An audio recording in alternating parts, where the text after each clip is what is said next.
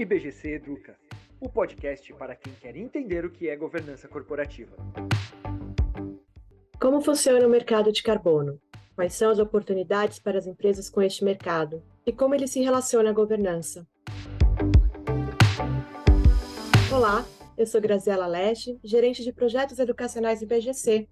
Este é nosso IBGC Educa. Fique conosco. Conceitualmente, o mercado de carbono vem da ideia de usar o mercado como uma ferramenta para reduzir as emissões de gases de efeito estufa. Ao precificar o carbono, se busca criar um estímulo econômico, ao mesmo tempo que efetivamente favorece o meio ambiente no mundo todo.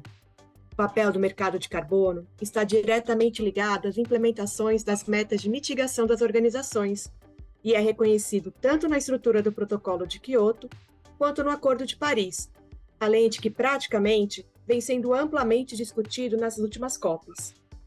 Neste episódio, para entender quais são as oportunidades advindas do mercado de carbono, iremos conversar com Fábio Galindo, Chairman e CEO da Future Carbon.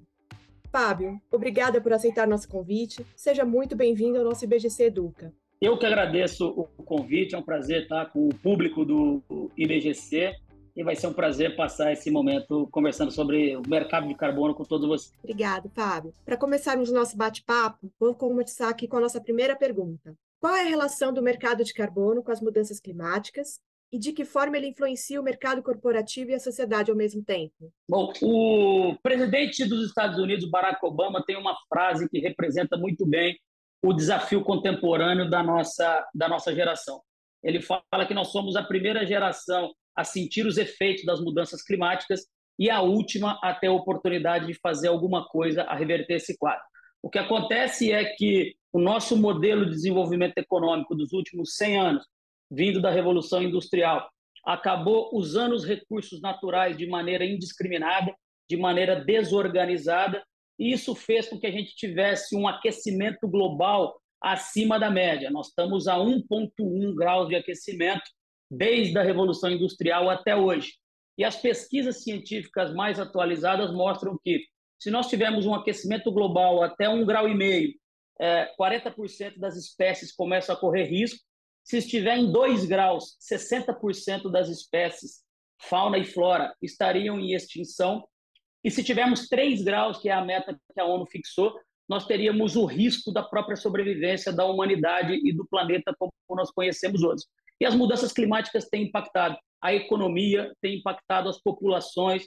Nós temos visto é, grandes eventos climáticos com efeitos catastróficos na sociedade. Nós tivemos enchente no Nordeste, nós tivemos estiagem no Sudeste do Brasil, nós tivemos onda de calor na Europa, nós tivemos grandes eventos chuvosos na região da Ásia. Então, as mudanças climáticas são uma realidade das empresas, mudam os negócios, uma realidade da nossa sociedade, porque temos um compromisso de viver num planeta saudável e de deixar um legado para as próximas gerações, de modo que esse desafio das mudanças climáticas e o mercado de carbono é uma ferramenta para esse desafio. Esse desafio é um desafio transversal, é um desafio multissetorial. É um desafio dos estados, é um desafio das empresas e é um desafio da sociedade como um todo. Nós que estamos nos cargos de decisão e aqueles que vêm na sequência, a nova geração, cobrando das empresas, das pessoas e dos produtos a adaptação a essa agenda de mitigação dos efeitos das mudanças climáticas. Fábio, conta um pouquinho mais. Como funciona o mercado de carbono? Quem compra, quem vende e quais são os grandes desafios? O mercado de carbono ele é uma ferramenta de justiça climática. Basicamente, ele passa uma linha no meio das empresas e dos estados e coloca de um lado quem está numa agenda de compromisso de descarbonização ou empresas que são sustentáveis e são climate friendly, de modo que esses são geradores de ativo de carbono e, por essa razão, recebem um estímulo financeiro para continuar numa jornada de descarbonização. E, do outro lado, ele coloca as empresas climate non-friendly, empresas altamente emissoras de, de gases de efeito estufa, seja ele gás carbônico, seja ele metano, e essas empresas ou vão ter metas de redução de emissões fixadas pelo Estado, e esse é o mercado regulado, ou eles vão ter compromissos com a sociedade, com os stakeholders, de reduzir a sua pegada de carbono e também compensar sua pegada de carbono através da compra de créditos. Então, de um lado, existe o crédito de carbono como um incentivo à descarbonização, e do outro lado, existe o crédito de carbono como um pênalti, ou seja, quem não fizer seu compromisso de descarbonizar vai ter que comprar carbono, vai ter que impactar a sua linha de despesa, vai reduzir a sua margem. Então, o carbono é visto como um pênalti por esse tipo de empresa. De modo que a criação do mercado de carbono marca uma tendência do mercado, que é ou você se organiza para uma descarbonização, ou a agenda vai ser tão forte que você vai ter um pênalti do outro lado. A oportunidade para o Brasil é que os nossos setores e o nosso país está localizado do lado positivo, ou seja, nós temos uma super oportunidade de criar receita, de aproveitar as oportunidades das empresas brasileiras, do Estado brasileiro ser protagonista dessa agenda na visão macroeconômica global. Na prática, como o mercado de carbono pode se transformar em uma oportunidade para as empresas, para os profissionais, os conselheiros e demais agentes da governança? É, como eu disse, o Brasil, em razão da sua riqueza florestal, em razão da sua proeminência na agenda de transição energética, em razão da oportunidade do seu agronegócio e da contenção do desmatamento, ele pode ser o primeiro país a alcançar a agenda de neutralização de emissões do mundo e as empresas brasileiras, como tal, podem se tornar grandes exportadoras de crédito de carbono para empresas internacionais que estão amarradas com modelos econômicos ligados às grandes emissões. Então, empresas de carvão da China, empresas aéreas que transitam o mundo todo queimando combustível fóssil, empresas que consomem energia de fontes sujas, do ponto de vista é, de energia, a questão do petróleo, e o Brasil tem o biogás, o biometano, o etanol. Então, nós temos uma grande oportunidade, enquanto país, de ser um país carbono neutro de maneira mais antecipada em relação à descarbonização de outros países. As empresas brasileiras conseguem se adaptar para serem geradoras de crédito de carbono em razão de compromissos de descarbonização.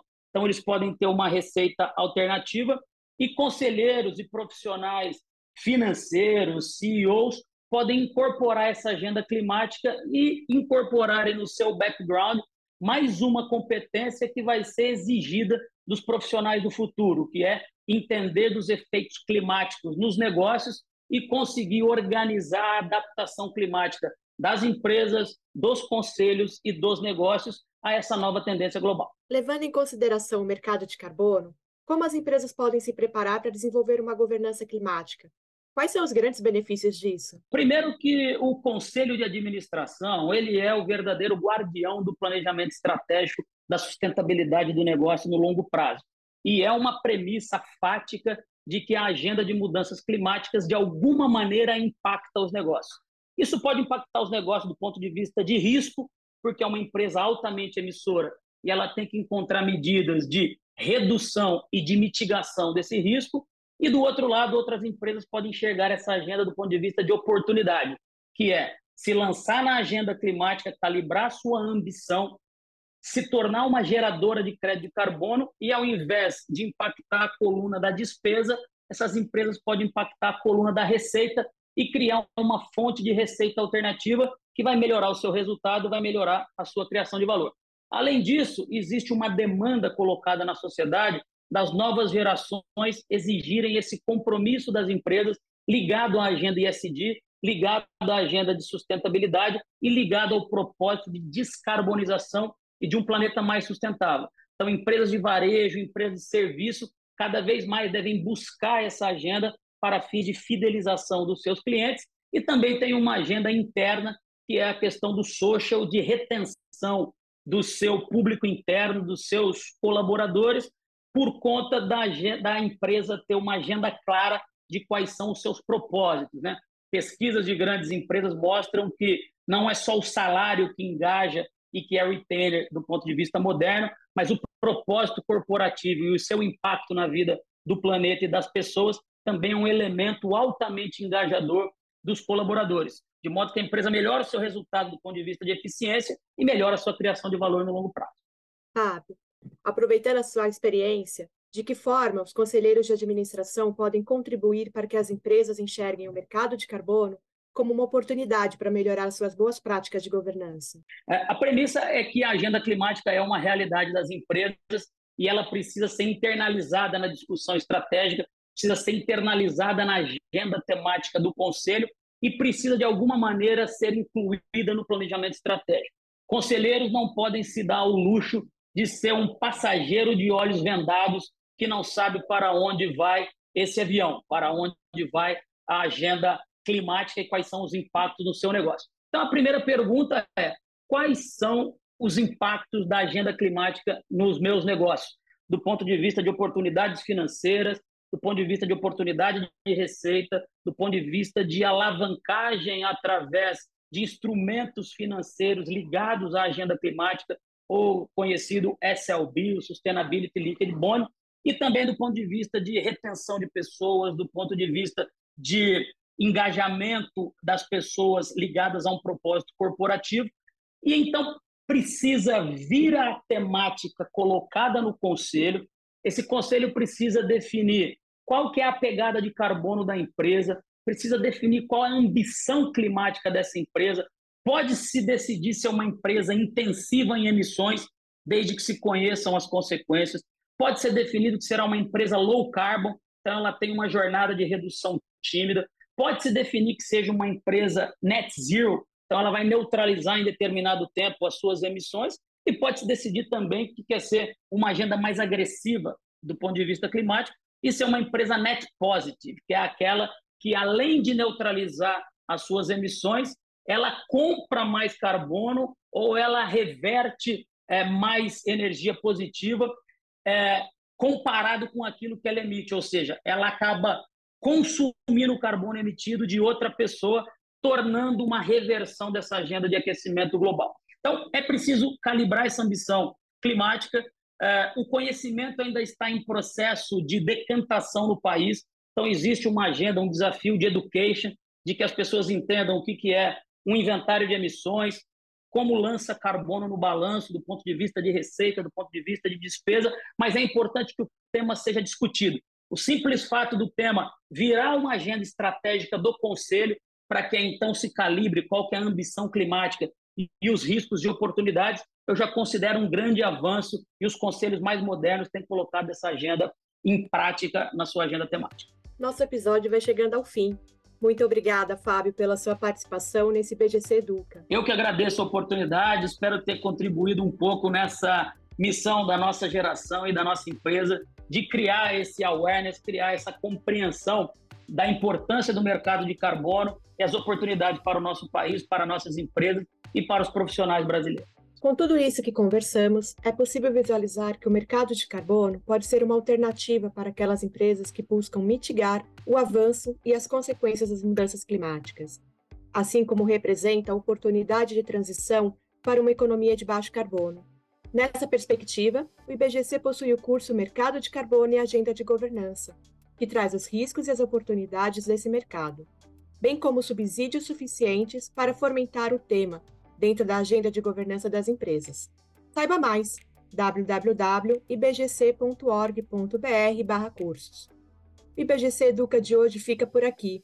Acompanhe o IBGC nas nossas redes sociais e se você tiver dúvidas, sugestões sobre governança corporativa, sobre os cursos e eventos do IBGC, envie um e-mail para comunicação@ibgc.org.br, sem acento e sem cedilha. Até o próximo episódio.